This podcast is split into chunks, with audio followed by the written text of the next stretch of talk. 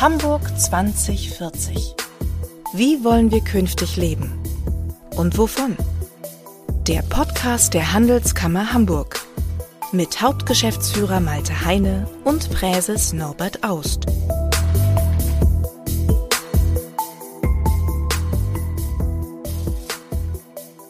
Hallo, mein Name ist Malte Heine. Ich bin Hauptgeschäftsführer der Handelskammer Hamburg und freue mich, euch alle hier herzlich zum Zukunftspodcast begrüßen zu können. Sage und schreibe 40 Prozent aller weltweit produzierten Grundstoffe landen früher oder später in der Umwelt. Dort dauert es dann rund 450 Jahre, ehe sich zum Beispiel eine Plastikflasche vollständig zersetzt hat. Dabei werden kontinuierlich Treibhausgase freigesetzt und Rückstände im Wasser und im Boden schädigen die Tier- und Pflanzenwelt. Im Kreislauf der Natur gelangt Mikroplastik zudem mit der Nahrung auch wieder in unsere Körper. Um diesem weltweiten Problem zu begegnen, haben Anne Lamp und Johanna Bahre im September 2020 das Startup Traceless gegründet. Mit ihrem heute bereits 30-köpfigen Team haben die Unternehmerinnen aus natürlichen Rückständen der Getreideverarbeitung ein Verpackungsmaterial entwickelt, das schnell und zu 100 Prozent abbaubar ist. Die Herstellung verläuft ressourcenschonend und produziert kaum Kohlendioxid. Dafür werden Anne Lamp und Johanna Bahre von der EU gefördert und wurden bereits mehrfach ausgezeichnet, zum Beispiel mit dem Deutschen Gründerpreis und dem Deutschen Nachhaltigkeitspreis. In einer Pilotanlage entwickelt Traceless in Kooperation mit Otto kompostierbare Versandtaschen, mit Lufthansa biologisch abbaubares Einweggeschirr und mit dem Futterhaus Hundekotbeutel, die rückstandsfrei verrotten. Auch mit C&A arbeitet das Startup zusammen, das am Standort Hamburg in den Bau einer großen Produktionsanlage mit Unterstützung des Bundes mehrere Millionen Euro investiert und kleiner kleiner Spoiler im Podcast heute wird der genaue Ort auch erstmals äh, bekannt gegeben. Für unseren Zukunftspodcast bin ich deswegen heute mit der Verfahrenstechnikerin Anne Lamp, CEO von Traceless, verabredet, die Ideengeberin für das neue Verfahren ist und wünsche euch viel Spaß beim Zuhören.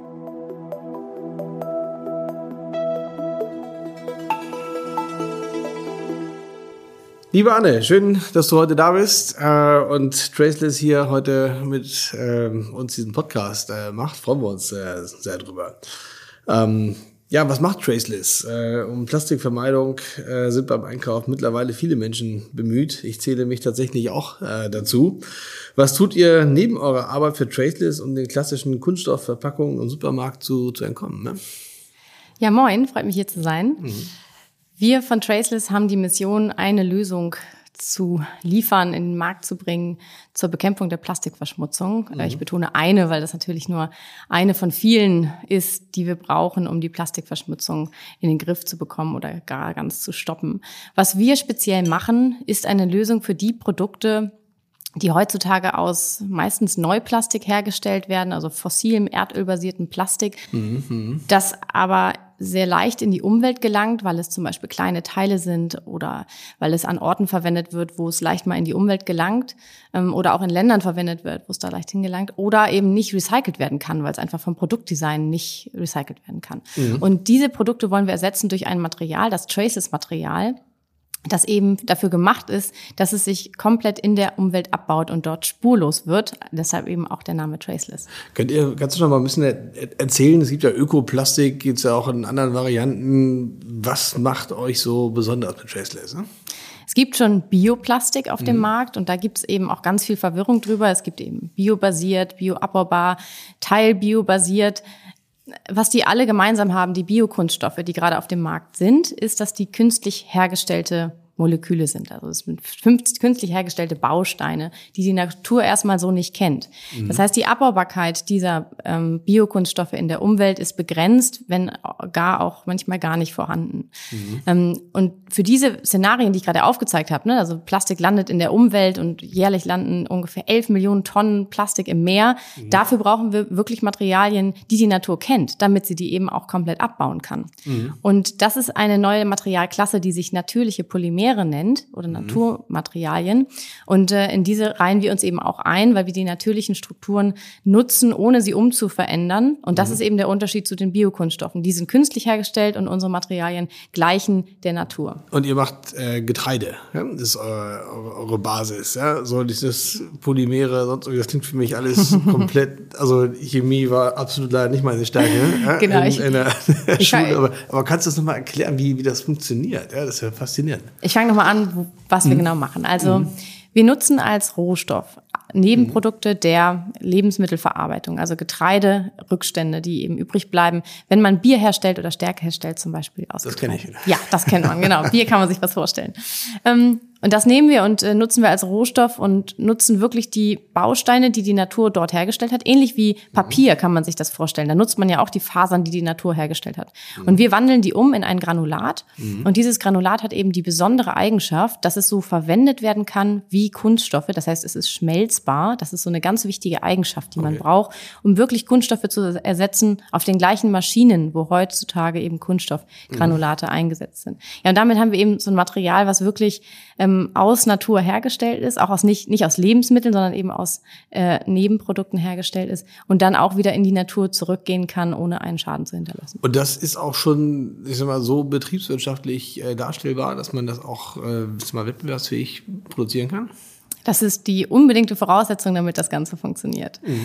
Als wir das Unternehmen gegründet haben oder der Grund, das Unternehmen zu gründen, war eben auch, weil wir ein innovatives Verfahren entwickelt haben, das das möglich macht, das eben den Preis so radikal senkt, mhm. dass man damit oder wir damit im großindustriellen Maßstab konkurrenzfähig sind im Preis zu Kunststoffen. Und das ist natürlich auch der Grund, weshalb wir jetzt auch schnell wachsen müssen in diesen mhm. großindustriellen Maßstab, ähm, weil am Ende dieser, der Preis eben entscheidet, ob den Impact, den wir generieren wollen, ob der wirklich geschieht, ob wir wirklich eben so viel Plastik ersetzen können. Ja, das ist ja sensationell, ja, wenn das, äh, das klappt. In der Tat, äh, wenn wir dauernd die Verschmutzung hinkriegen, ist es ja wirklich im besten Sinne äh, ein Global Impact, den wir da leisten können. Und äh, fantastisch, wenn das aus Hamburg kommt auch. Ja. Nur jetzt mal eine Frage, ich habe auch gehört, dass äh, euer Grundstoff normalerweise auch bei Tierfutter verwendet wird. Äh? hat das sozusagen dann, wenn wir jetzt das wirklich so in so einem großen Maßstab dann hier mit andenken, äh, dann Konsequenzen so für die für die Tierernährung in den Ställen oder in, bei den Haustieren oder gibt es da keine Engpässe?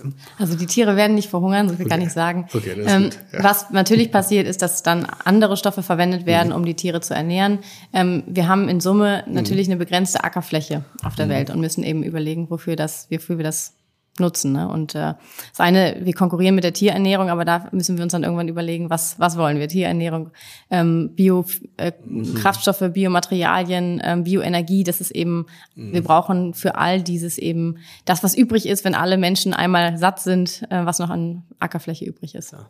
Aber sozusagen der, der Abbau selbst, das passiert quasi automatisch, das kann man auch zu, zu Hause auf dem Komposthaufen machen oder wie muss ich mir das vorstellen? Ne? Ja, der Abbau, der funktioniert zu Hause auf dem Komposthaufen, wenn es in die Umwelt Umwelt gelangt, was wir natürlich nicht wollen, aber dann mhm. baut es sich dort eben auch innerhalb von wenigen Wochen rückstandslos ab mhm. ähm, oder eben auch äh, ja, in Kompostanlagen, dort baut es sich auch ab. Sehr schön, ne? Das ist äh, ja, klingt einer faszinierenden ähm, Geschichte, die ihr auch noch weiter weiter schreiben könnt. Ähm, dafür, damit ihr sozusagen auch das hinkriegt, wollt ihr und auch ich meine den, Markt damit äh, durchdringen könnt und äh, flächendeckend setzt ihr auf Partnerschaften mit äh, mit der Wirtschaft, mit Unternehmen auch und ähm, den eigenen Plastikmüll eben auch dann selbst damit reduzieren wollen. Und äh, seid eben zum Beispiel auch mit Otto und C&A da im, äh, im Gespräch. Und ähm, wie ist das? Habt ihr da sozusagen schon Verbündete? Kriegt, läuft das von alleine oder müsst ihr Klinken putzen? Ne? Wir haben tatsächlich, seit wir die Firma gegründet haben, unheimlich viel Anfragen bekommen, bekommen die auch immer noch. Ähm, das heißt, mhm. die Nachfrage ist, ist riesig. Das ist ja auch verständlich, weil eigentlich fast jedes Unternehmen ähm, im Consumer-Bereich mit diesem Problem konfrontiert ist, dass die VerbraucherInnen das so nicht mehr akzeptieren wollen, dass mhm. wir fossilen Kunststoff nutzen und daraus dann Verpackungen, Einwegverpackungen machen. Klar. Das heißt, alle äh, großen Firmen haben bei uns eigentlich schon angeklopft. Und ich werde werd von meinen Kindern immer, immer geprügelt, wenn ich irgendwie Plastik zu Hause habe. ja, an sich ähm, ist das eben auch äh, natürlich auf der einen Seite ein bisschen einseitig gedacht. Wir brauchen Kunststoff in ganz vielen Produkten. Das mhm. ist ganz wichtig, aber eben dort, wo es dann auch recycelbar ist für den technischen Kreislauf. Und viele Unternehmen, die aber wirklich Produkte in den Markt bringen, die schwer zu recyceln sind oder wo das Potenzial, dass das in der Umwelt landet, eben doch hoch ist, mhm. die äh, kommen bei uns an und ähm, ja, das eben schon seit, seit Gründung und äh, die ganz großen, genau. Okay, ja, cool. Und äh, ihr seid jetzt im dritten Jahr äh, eures Firmenbestehens, äh, habt schon auch viele, viele Preise abgeräumt, ja, äh, völlig, völlig zu Recht, wie man, wie man an dem ganzen Beispiel hier auch mit, äh, mit, mit sieht. Und jetzt wollt ihr gemeinsam mit Partnerunternehmen auch eine Pilotanlage entwickeln, um die Produkte zu erzeugen und auch dann in den Markt zu, zu bringen. Könnt ihr sozusagen das, das nochmal beleuchten? Wann, wann kann, man, kann man mit euren Tüten äh, oder Kunststoffen dann, dann auch äh, die konkret erleben. Ne? Die Pilotanlage, so wie wir sie nennen, die haben wir tatsächlich schon. Die läuft seit ein, über einem Jahr. Die ähm, produziert genug, um erstmal damit kleine Piloten zu machen oder Tests mhm. zu machen, mhm. wie wir jetzt eben auch mit C&A einen ersten Markttest gemacht haben mit mhm. ähm, Produkten im Store. Und äh, wir planen und bauen gerade die nächstgrößere Anlage. Mhm. Das ist die erste wirkliche Industrieanlage. Die ist auf einem Fußballfeld großen ähm, Grundstück. Also das ist dann schon echt ein, eine große Anlage. Die ist in in den Dimensionen der Kunststoffindustrie immer noch winzig. Mhm. Für uns ist sie schon der, ein sehr, sehr großer nächster Schritt, mhm. ähm, der jetzt gerade ansteht. Und dort werden wir dann eben auch schon ja, genug Menge produzieren, um erste Kunden auch wirklich beliefern zu können mit dem Material. Ja, das ist ja, also jetzt mal so in der, das ist ja ein faszinierendes Produkt und ich, ich glaube, da gibt es ganz viel Bedarf für, ganz viel Nachfrage. Nur das wird ja auch dann unternehmerisch eine Herausforderung, das Wachstum zu, zu managen, ne? was dann da irgendwie mit ansteht. Infrastrukturanlagen, kapitalintensiv, äh, die, die Produktion, aber ihr braucht natürlich dann auch ganz, ganz viel Personal, äh, um den, den Markt weiter zu durchdringen und die Produkte zu vertreiben, Customer Service, alles, was damit zu, zu tun hat. Seid ihr darauf, darauf vorbereitet? Ne? Das ist eine gute Frage. Ja. Also wir haben das Ganze gegründet vor mhm. noch nicht mal drei Jahren. Ich selber komme aus der Technik, aus der mhm. Naturwissenschaft, ähm, habe äh, mich ja am Anfang natürlich viel mit dem Verfahren selber im kleinen Maßstab beschäftigt, mhm. äh, aus der Wissenschaft gegründet. Ja, und jetzt äh, ist meine, unsere Rolle als Geschäftsführerin komplett gedreht und wir haben in einer kurzen Zeit dieses Unternehmen eben ganz schnell wachsen lassen und das wird eben in dem Tempo auch weitergehen. Das ist eine dauernde Herausforderung, mhm. einerseits die Organisation mhm. ähm, wachsen zu lassen, die richtigen mhm. Weichen zu stellen, aber hast du gerade schon angesprochen, Finanzierung ist natürlich in einem Hardware-Startup, was eben wirklich Anlagen bauen muss, ähm, ein riesen Knackpunkt. Und mhm. äh, das ist unsere, eine der größten Herausforderungen jetzt und auch in den nächsten Schritten. Mhm. Also ich glaube, das ist in der Tat ein großes, großes Thema. Das jetzt nur so als, als Angebot zwischendurch. Da können und wollen werden wir euch gerne als Kammer unterstützen und in Kontakt bringen mit äh, entsprechenden Akteuren, auch die vielleicht äh, euch bei Finanzierungsthemen dann mit den Banken auch dann direkt äh, weiter weiterhelfen können, weil es natürlich schon vom Management her dann eine riesen riesen Dimension ist, oder den Vertrieb dann so aufzubauen, dass damit äh, reinkommt, aber es ist natürlich faszinierend. Ne? Der genaue Standort eurer Fabrik ist noch nicht bekannt. Ich höre irgendwas vom Hamburger Hamburger Süden. Ähm, du hast aber natürlich jetzt hier im Hamburg 2040 Podcast unserer Handelskammer die Chance der Hamburger Wirtschaft zu verraten, wo Traceless künftig den Plastikmüll äh, dieser Welt reduzieren wird. Ne? Ja, das freut mich ganz besonders, äh, das das erste Mal hier öffentlich auch zu kommunizieren. Wir werden die nächste Anlage und damit eben auch das Headquarter von Traceless ähm, nach Hamburg legen, in den Hamburger Süden und zwar nach äh, Harburg in den ähm, ja, äh, Stadtteil Neuland. Ähm, dort wird die Anlage im Gewerbegebiet stehen ähm, und äh, damit eben strategisch sehr ja, wertvolle Position in Bezug auf A, natürlich die Anbindung an die Autobahn für die Zulieferung von unseren Rohstoffen mhm. und auch die Distribution unserer Produkte, aber natürlich auch ähm, in äh, der Nähe des Hafens, wo wir eben unter Umständen auch unsere Rohstoffe beliefert bekommen. Und wir sind sehr nah an der TU Hamburg dran, was uns besonders freut weil wir dort eben ja auch eine sehr, sehr eine enge Verbindung und einen regen Austausch haben, vor allen Dingen natürlich auch von Studierenden oder auch von Absolventen. Ja, sensationell, was da entsteht im Hamburger Süden und äh, was das für ja, ein, gro ein großes ja, Asset ist für die Hamburger Wirtschaft, diese Industriegebiete zu haben mit der Verbindung zur, zur TU und dem Hafen. Toll, ja, dass ihr euch dafür entschieden habt, Frau Motz. Ja, vielleicht da, da auch nochmal, muss man schon sagen, die Unterstützung, die wir bisher erfahren haben in Hamburg, die war eben auch wirklich groß. Mhm. Und ähm, der Rückenwind, den wir hier haben, äh, ist auch echt ähm, total wichtig für uns und ähm, mhm. War auch natürlich ein Faktor, den wir ja. mit berücksichtigt haben. Und kannst du vielleicht mal sehr spannend. Wir reden ja immer mit 2040 auch immer die Frage, wie kriegen wir eigentlich ähm, ja, durch Innovation unsere, unseren Standort nach vorne, vorne gebracht. So. Und da seid ihr ein Paradebeispiel für, und in der Hoffnung, dass es eben dann auch die entsprechenden Wertschöpfungseffekte dann, äh, dann langfristig auch mit, äh, mit erzeugt da, dadurch. Ähm, Kannst du mal so, so ein bisschen erläutern, wie euch der Standort Hamburg oder das Ökosystem geholfen hat? Oder ist es mehr durch Zufall entstanden oder gab es da einen strukturierten Prozess auch? Und wie habt ihr mit anderen Akteuren zusammengearbeitet hier in, in Hamburg? Ja, also ganz vorne an ähm, begann das natürlich an der TU Hamburg, mhm. wo wir wahnsinnige Unterstützung erfahren haben. Also allein die, die Nutzung von Infrastruktur ähm, und äh, die Gründungsförderung, ähm, Gründungsunterstützung, dort eben viel Unterstützung erfahren haben. Dann haben wir Förderung bekommen von der Stadt Hamburg, ähm, erste kleine Forschungstransferförderungen, die wahnsinnig geholfen haben, obwohl das nur ganz wenig Geld war. Aber in dem Moment hat man einfach gar kein Geld. Mhm. Und dann ähm, äh, haben wir von der IFB den InnoRamp Up als nächste Förderung bekommen. Das in den frühen Stadien hilft das wahnsinnig weiter. Dazu kommt natürlich die politische Unterstützung ähm, mhm. von der ja, Wissenschaftsbehörde natürlich, ähm, erst zweite Bürgermeisterin. Und äh, dazu kommt jetzt als Standortfaktor im Süden von Hamburg ganz besonders auch die TU wieder ins Spiel. Mhm. Diesmal nicht durch ihre Infrastruktur selber, sondern dann durch natürlich die, durch die Studierenden, mhm. wo wir ähm, uns einen ja, großen Nutzen erhoffen, weil eben viele ähm, Studierende natürlich gerne genau entweder nach mhm. ihrem Studium mhm. Oder eben auch zwischendurch als äh, ja, Werkstudentin bei uns ähm, mitarbeiten können. Mhm. Ja, toll. Und was ihr dann, also jetzt, sag mal, braucht es auch Netzwerk, ne? dass äh, man dann die Produkte in die, bei den ganzen Unternehmen auch wirklich äh, platziert kriegt und die Distribution auszubauen. Ne? Ja, genau. Ja, okay, also echt, echt betriebswirtschaftliches Know-how, was da noch mit, äh, mit reinkommt. Sag das Thema Förderung hast du an, angesprochen. Ihr seid ja auch äh, in, in Hamburg, ähm, ja, ihr seid jetzt mittlerweile ja auch auf, äh, auf Bundesebene, äh, dass, dass ihr da Unterstützung äh, kriegt. Ja? Das, äh, und die ganzen Gründerpreise, die da äh, gekommen sind und sowas. Hilft sowas oder ist das denn äh, einfach nettes Marketing? Äh, Tool, was man, was man kriegt? Oder ist das wirklich ein Effekt dahinter? Also äh, ich glaube, die Förderung, wenn es um mhm. Geld geht, das die helfen natürlich. Ja, Gar keine mhm. Frage. Wir haben ja jetzt gerade mhm. kürzlich auch eine große Förderung vom Bund bekommen, vom Bundesumweltministerium mhm. ähm, für die nächstgrößere Anlage.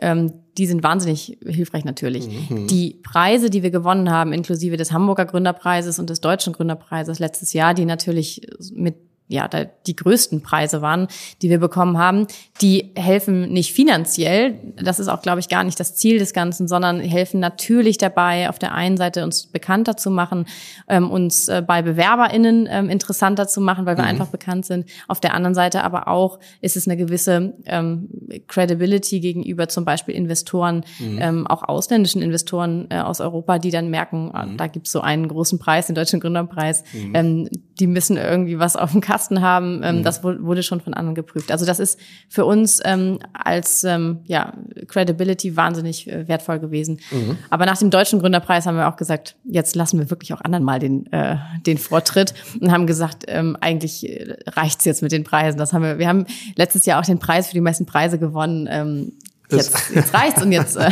lassen wir anderen den Vortritt. Okay, alles klar. Also auch da Inflationstendenzen, ne? ja. die da, da, da kommen. Ja, was würdest du dir, wenn du auch siehst, deinen Gründungsweg, was würdest du dir noch, äh, noch, noch wünschen ja, äh, von, von Hamburg, um solche tollen Erfolgsstories, wie ihr sie geschrieben habt, dann ähm, oder noch am Schreiben seid, äh, dann, dass wir davon noch mehr erleben dürfen. Hm? Das brauchen wir dafür. Ja, also ich würde mir auch wünschen, dass Hamburg so äh, wie Berlin so das Start-up-Zentrum wird. Und ich glaube, Hamburg hat sehr gute Chancen dafür. Es braucht noch vor allen Dingen für Hardware-Startups wie uns, mhm. ähm, braucht es neben natürlich kleinen Förderungen, die es schon gibt in Hamburg, braucht es vor allen Dingen Orte, wo diese Startups wachsen können. Das ist eine Lücke in Hamburg ähm, weil es für Hardware-Startups eben, man hat am Ende ein bisschen Geld, man hat Zeit, irgendwie ein paar Leute, aber es gibt keinen Ort, wo man eben wachsen kann, wo man in unserem Fall kleine Laborausstattungen hat, äh, Laborräume hat oder mhm. auch kleine Technikhallen, Werkstätten, also so Coworking Labs und nicht nur Coworking Hubs, weil mhm. Startups mhm. nicht immer nur einen Laptop und einen Kicker brauchen, mhm. sondern am Ende mhm. brauchen Hardware-Startups und wir brauchen echt Hardware-Solutions, um die Probleme dieser Welt zu lösen Deep zu können. Tech, ja. Deep Tech ja. brauchen wir Orte nicht mhm. nur in der Universität, wo ich, wo wir wahnsinnige Unterstützung erfahren haben und dort die Räumlichkeiten nutzen konnten, aber das kann ja nicht die Lösung sein, sondern sondern es braucht wirklich ähm, zentrale Orte, wo diese Startups äh, sich treffen können, die Hardware-Lösungen vorantreiben und die dann eben auch ausprobieren können. Mhm. Ja, absolut äh, valider Punkt. Ich glaube, dass das DESI zum Beispiel arbeitet ja auch in, in eine ähnliche, ähnliche Richtung. Das muss noch viel stärker äh, genutzt werden. Aber ähm, den Punkt greifen wir auf. Ja, wir haben auch immer Gedanken als Kammer, wie wir mit umgehen können, weil was jetzt Berlin angesprochen, wir haben ja eigentlich so eine Weisheit in der Start-up-Szene äh, zumindest, dass wir sagen, wenn du ein Start-up gründen willst, dann geh nach Berlin. Aber wenn du mit Geld verdienen willst, geh nach, geh nach Hamburg. Ja? Und deswegen müssen wir das äh, vielleicht noch äh, stärker in den Vordergrund stellen. Ja. Aber wenn du jetzt nochmal so den Standort Hamburg dir, dir, dir, dir anschaust auch und äh, der uns ja auch immer sehr, sehr, sehr umtreibt. Erstmal ist ein tolles Signal, dass ihr, äh, also dass das funktioniert, dieses Ausgründungsthema mit der TU-Transfer und dann eben auch solche innovativen äh, Geschäftsmodelle mit dann eben noch den, den segensreichen Wirkungen, die wir eben besprochen haben. Äh, das ist natürlich äh, sensationell. Aber natürlich gibt's auch, ich sag mal, gewisse Herausforderungen am Standort. Äh, wie Beschäftigt euch mit denen, wie sieht es mit dem Hafen aus, welche Rolle spielt der Klimaschutz, Ziele, die wir haben, wir sagen in der Handelskammer, wir wollen bis 2040 klimaneutral werden, eben immer im Vergleich zu unserer internationalen Wettbewerbsfähigkeit. Das wollen wir mit, mit beleuchten, arbeiten da mit der OECD hierzu zusammen. Und äh, ich sag mal, da aus, aus meiner Perspektive ist natürlich toll, äh, könnt ihr auch einen super Beitrag dann zu mit, mit leisten. Aber ihr seid auch ein Industriebetrieb.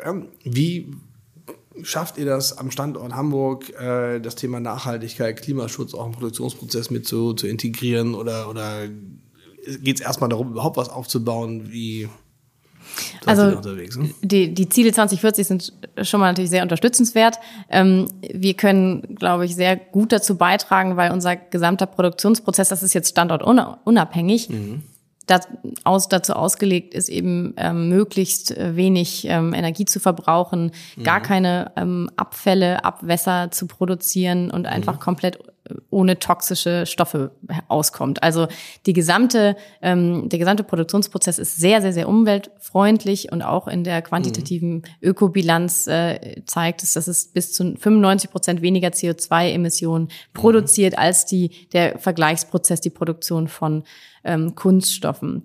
Und ich glaube, da können wir schon mal einen guten Beitrag leisten zu dem Ziel. Ähm, und äh, ja, was das natürlich, äh, das ist die zweite Frage, der, der Hafen an sich, jetzt unabhängig von, von Klimazielen, aber der Hafen an sich als Standortfaktor ist für uns natürlich sehr interessant in Bezug auf die Rohstofflieferungen. Mhm. Also wir brauchen natürlich einiges an Rohstoff, an Biomasse und ähm, die kann auch über den Hafen kommen. Mhm. Ähm, das ist für uns interessant. Äh, und generell gibt's natürlich hier viele, ähm, ja, ist ein Logistik-Hotspot hier. Das heißt, das äh, ist was anderes, als wenn man irgendwo im Nirgendwo seine Anlage hat. Dort mhm. ist eben die Anbindung teilweise nicht so. Und ihr gut. wollt ja wahrscheinlich auch eure Produkte sind weltweit gefragt dann, ne?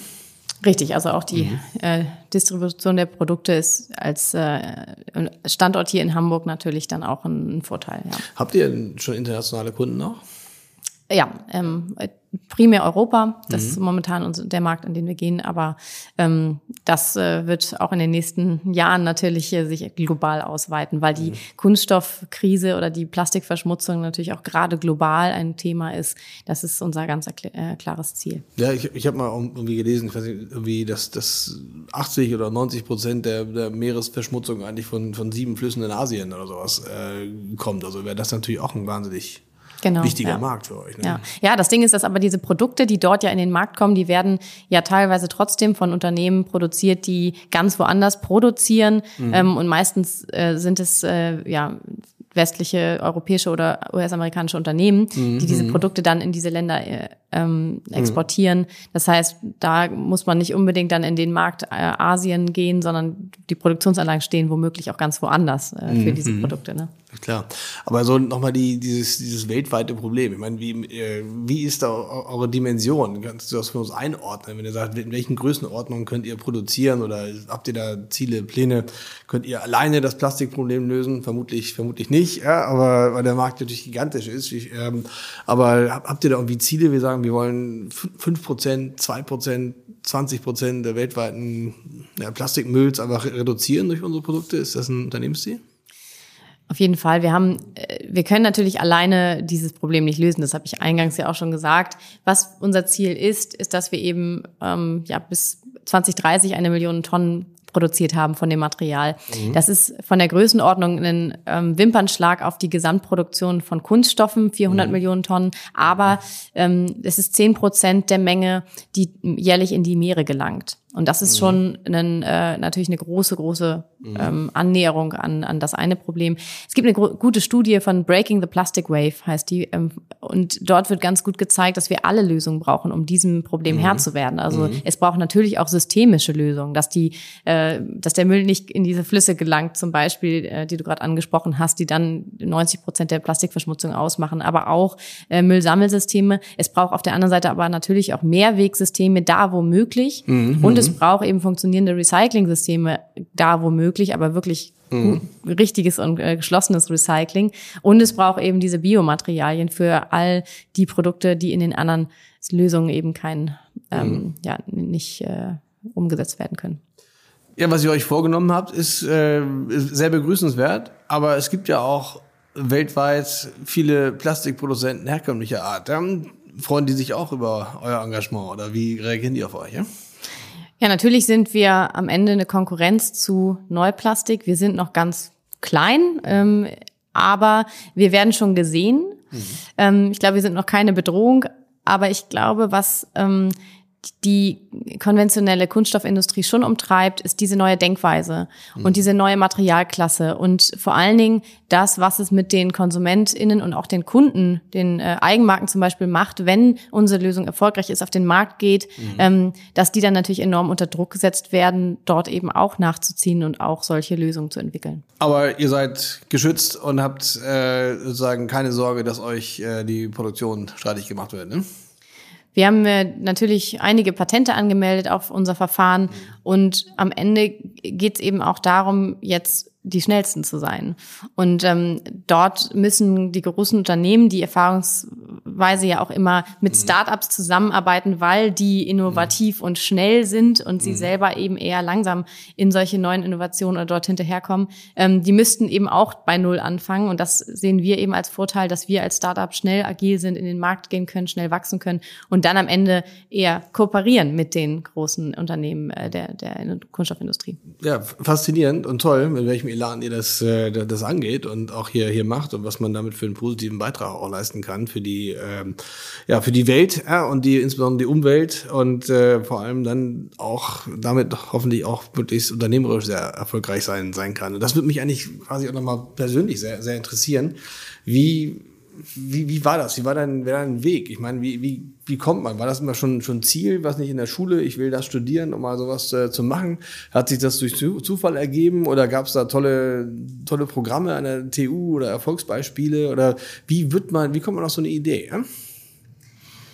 Also das die Idee zu gründen, die Idee, ein eigenes Unternehmen zu gründen, das, die hatte ich eigentlich nie. Das ging eher, meine Motivation kam vor allen Dingen daraus, was bewirken zu wollen in den Fragen Umweltverschmutzung, äh, zirkuläre Kreisläufe. Ich habe mich früh schon engagiert für das Thema Cradle to Cradle, also Produkte von der Wiege zur Wiege produzieren, ohne dass eben am Ende Müll entsteht. Das Thema Müll hat mich immer schon beschäftigt. Das ging mhm. also eher so aus dieser Motivation raus. Mhm. Wir müssen doch jetzt mal schneller irgendwie mhm. dieses Problem lösen.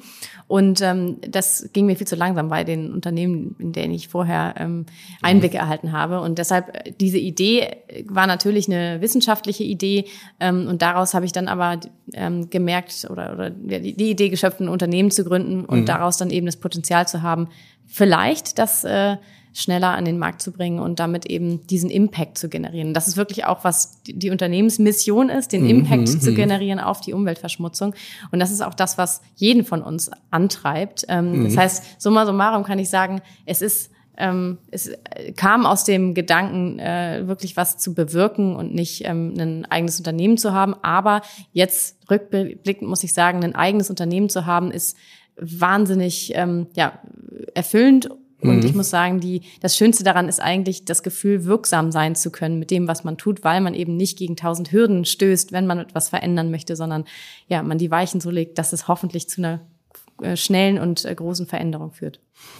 Das ist ein, ein so fantastisches äh, Schlusswort ja, diesen Podcast und das quasi äh, ja einfach das, das Ende zu machen. Ich sag mal, wünsche euch da ganz viel Erfolg. Wir sind als Kammer da gerne an eurer, eurer Seite mit, mit all dem, was wir damit äh, leisten können, wie für alle unsere Unternehmen logischerweise. Aber das ist eben äh, wichtig und wenn man mit so einem unternehmerischen Ansatz dann irgendwie rankommt und äh, damit auch was Positives so bewirken kann, ja, um, um, umso umso besser. Also toll toi toi für das große große Vorhaben. Und wenn es immer Probleme gibt mit irgendwelchen Flächengenehmigungen oder sonst irgendwas, bitte unbedingt Bescheid sagen, dass wir das äh, auch mit versuchen können zu, zu beschleunigen. Darauf komme ich zurück, ja. ja. Klasse. Vielen Dank für das tolle, tolle Gespräch. Ja? Gerne. Vielen Dank ebenfalls. Das war Hamburg 2040. Wie wollen wir künftig leben? Und wovon? Der Podcast der Handelskammer Hamburg mit Hauptgeschäftsführer Malte Heine und Präses Norbert Aust.